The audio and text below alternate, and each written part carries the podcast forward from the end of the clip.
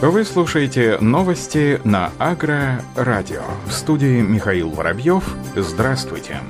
Пострадавшие от засухи новосибирские хозяйства поддержат финансово. На настоящее время режим чрезвычайной ситуации природного характера введен на территории 17 муниципальных районов области. Сочетание почвенной и воздушной засухи привело к существенному снижению урожайности сельхозкультур на значительных территориях области и гибели посевов на площади 195 тысяч гектаров. Как сообщает министр сельского хозяйства Новосибирской области Евгений Лещенко, только прямой ущерб, понесенный хозяйствами региона затраты на семена, удобрения, проведение весеннего сева на пострадавших сельхозугодьях оценивается в полмиллиарда рублей. В целом же, с учетом недобора урожая, экономические потери могут превысить 5 миллиардов рублей. Федеральным центром задача поддержки хозяйств, пострадавших в результате ЧС, решается путем принятия соответствующего распоряжения правительства Российской Федерации Федерации о выделении средств из резервного фонда. Накануне в ряде сибирских регионов побывал с инспекционной поездкой директор Департамента растеневодства, механизации, химизации и защиты растений Минсельхоза России Роман Некрасов, осмотрев состояние посевов в нескольких районах Омской и Новосибирской областей Алтайского края, представитель Минсельхоза России подтвердил факт серьезного повреждения и гибели части сельхозкультур. По словам Романа Некрасова, положение серьезное, но не катастрофическое катастрофическое. Однако угнетенное состояние растений, снижение урожайности фиксируется на достаточно больших площадях, таких посевов около 30%. Пострадавшее хозяйство, согласно законодательству, в течение месяца от даты объявления режима ЧС могут подать в Минсельхоз России заявки на получение мер поддержки, однако рассчитывать на полное возмещение могут только предприятия, осуществившие страхование посевов. Показатели по урожаю зерновых в Подмосковье на 158% превзошли прошлогоднее значение. Сельхозтоваропроизводители области на сегодняшний день убрали на 158% больше зерновых, зернобобовых и масличных культур относительно этой же даты прошлого года. Об этом сообщает пресс-служба Минсельхоза Московской области. На сегодняшний день в регионе намолочено 164 тысячи тонн зерновых, зернобобовых и масличных культур. Воловой сбор зерновых и зернобобовых составил порядка 147 тысяч тонн. Также собрали более 17 тысяч тонн масличных культур. По словам министра сельского хозяйства Московской области Андрея Разина, средняя урожайность озимых зерновых и зернобобовых составляет 38,5 центнеров с гектара, яровых зерновых и зернобобовых около 32,5 центнера, масличных 35 центнеров с гектара. Собрать зерновых и зернобобовых культур в текущем году в Московской области планируется более 400 тысяч тонн.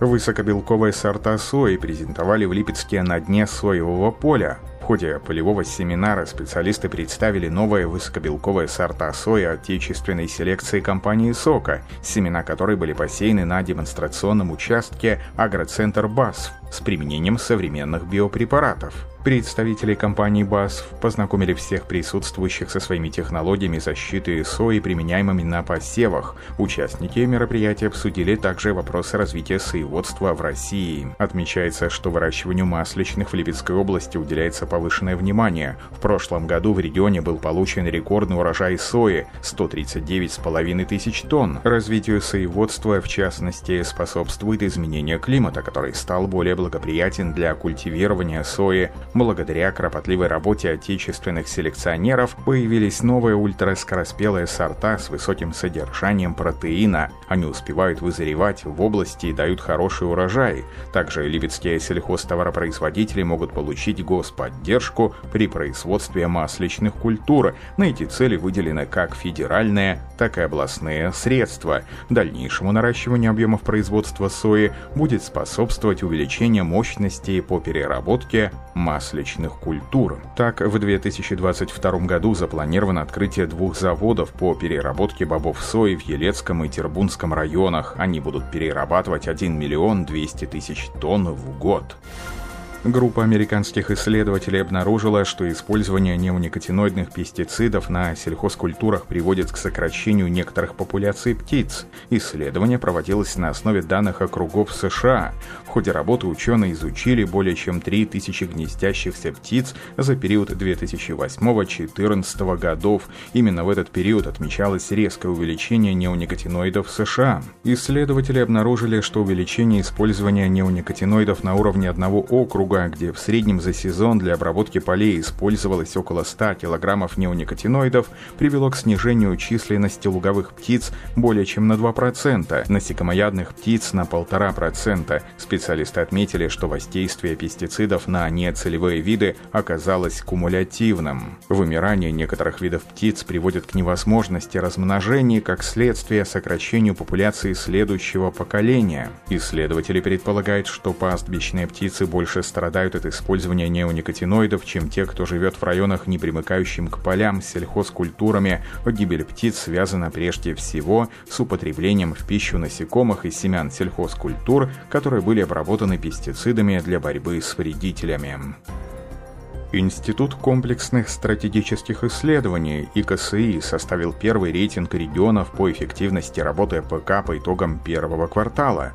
Лидерами стали Краснодарский край 100 баллов, Москва 89 и Воронежская область 84. Четвертую строчку в рейтинге занял Татарстан, далее идут Белгородская, Ростовская, Самарская, Московская и Калининградская области. Замыкает топ-10 Курская область, которая набрала почти 60 67 баллов. Хуже всего обстоят дела в еврейской автономной области. Регион не набрал ни одного балла, об этом сообщает Агроинвестор. Рейтинг ИКСИ позволяет отслеживать изменения как абсолютных, так и относительных показателей работы в агросекторе с помощью интегрального показателя, учитывающего совокупность факторов, влияющих на производительность и результативность отрасли. При этом далеко не всегда признанные аграрные регионы отличаются эффективной организацией сельхозпроизводства производства. Так, некоторые регионы с большим сельскохозяйственным потенциалом, например, Ставропольский край, 17 место, Брянское, 13 Орловское, 27 Липецкое, 12 место, Калужское, 14 место,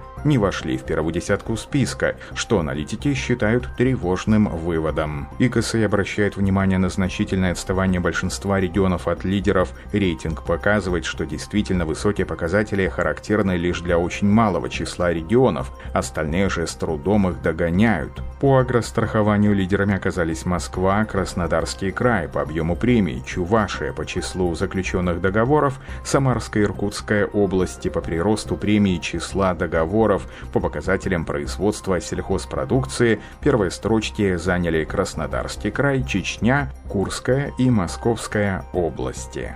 На этом все. Оставайтесь с нами на глав агроном.